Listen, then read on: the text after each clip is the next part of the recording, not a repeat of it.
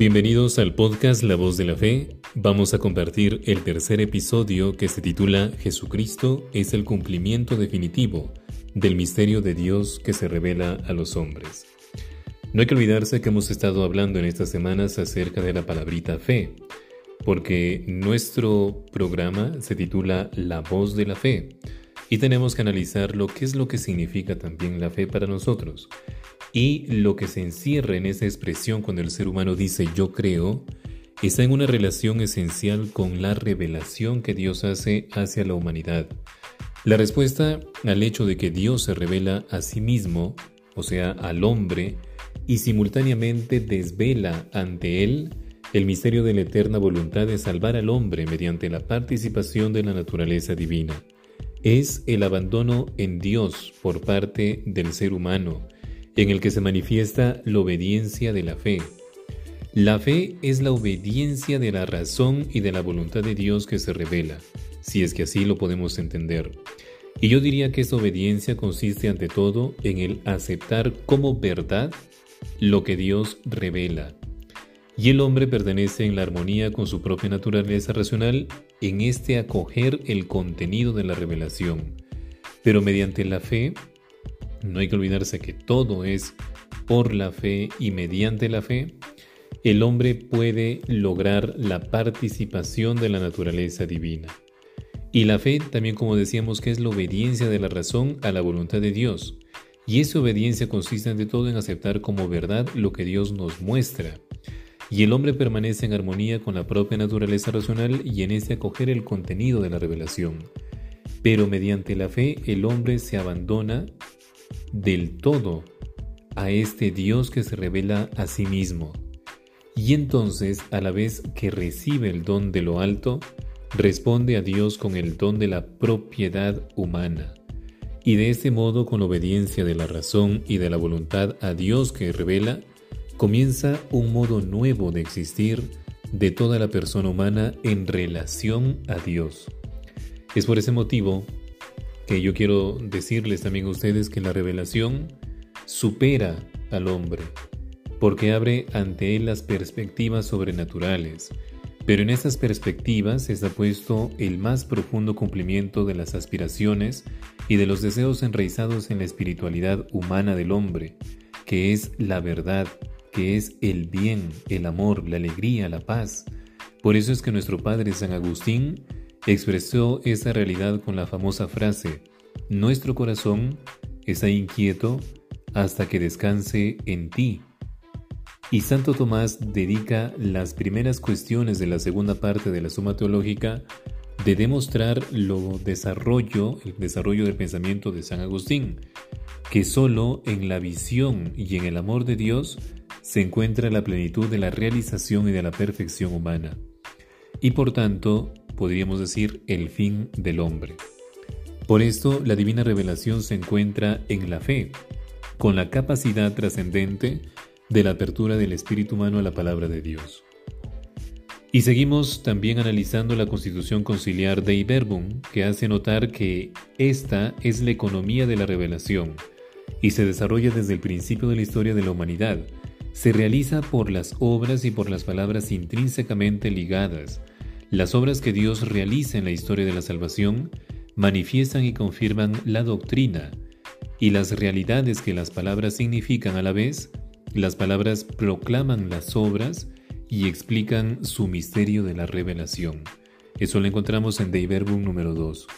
Puede decirse que esta economía de la revelación contiene en sí una particular pedagogía divina ¿Y por qué decimos eso? Porque Dios se comunica gradualmente al hombre, introduciéndolo sucesivamente en su auto-revelación sobrenatural, hasta el culmen que es nuestro Señor Jesucristo. Al mismo tiempo, toda la economía de la revelación se realiza como historia de la salvación, cuyo proceso impregna la historia de la humanidad desde el principio. Por eso es que decimos que Dios creando y conservando el universo por su palabra, ofrece a los hombres en la creación un testimonio perenne de sí mismo, queriendo además abrir el camino de la salvación sobrenatural y se reveló desde el principio a nuestros primeros padres. Así pues, con este desde el principio que está el testimonio de la creación, habla al hombre atrayendo su mente hacia el Creador invisible. Así también desde el principio perdura en la historia del hombre la autorrevelación de Dios, que exige una respuesta justa en la palabrita creo que pronuncia el hombre. Esta revelación nos interrumpió por el pecado de los primeros padres. Efectivamente, Dios después de su caída los elevó a la esperanza de la salvación, con la promesa de la redención, y después cuidó continuamente del género humano para dar la vida eterna a todos los que lo buscan la salvación con perseverancia en las buenas obras. Y al llegar el momento llamó también a Abraham para hacerlo padre de un gran pueblo, y después de la edad de los patriarcas, instruyó dicho pueblo por medio de Moisés y de los profetas, para que le conocieran a él como Dios único y verdadero, como Padre providente y juez y justo, y para que esperara al Salvador prometido, ese pueblo, y de este modo fue preparando a través de los siglos el camino del Evangelio. La fe como respuesta del hombre a la palabra de la divina revelación entró en la fase definitiva con la venida de Cristo al mundo, cuando al final Dios nos habló por medio de su Hijo. Jesucristo, pues, palabra hecha carne, hombre enviado a los hombres, habla las palabras de Dios y realiza la obra de la salvación que el Padre le encargó. Y por eso, quien ve a Jesucristo ve también al Padre. Él, con su presencia y manifestación, con sus palabras y obras y signos y milagros, sobre todo con su muerte gloriosa y resurrección, con el envío del Espíritu de la verdad, lleva a la plenitud a toda la revelación y la confirma con el testimonio divino, a saber que Dios está con nosotros para librarnos de las tinieblas del pecado y de la muerte, y para hacernos resucitar a una vida eterna, Jesús nos muestra la plenitud de esa revelación. Creer en sentido cristiano quiere decir acoger la definitiva autorrevelación de Dios en nuestro Señor Jesucristo, respondiendo a ella con un abandono en Dios, del que Cristo mismo es fundamento, vivo ejemplo y mediador salvífico para nuestras almas. Esta fe incluye pues la aceptación de toda la economía cristiana de la salvación como una nueva y definitiva alianza, que no pasará jamás, como dice el concilio, no hay que esperar otra revelación pública antes de la gloriosa manifestación de Jesucristo nuestro Señor.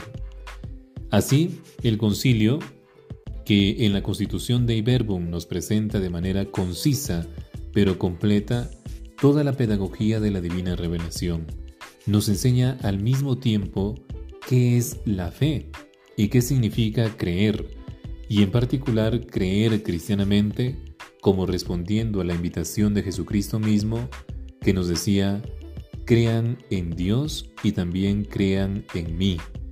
Por eso es que yo les invito a leer Juan capítulo 14 versículo 1, donde se encierra esta invitación de Jesús. Crean en Dios, pero también crean en mí, su enviado. Les habló Padre Johnny Gómez y conmigo será hasta otra oportunidad. Bendiciones a todos los que nos escuchan a través de este nuevo podcast La Voz de la Fe. Gracias.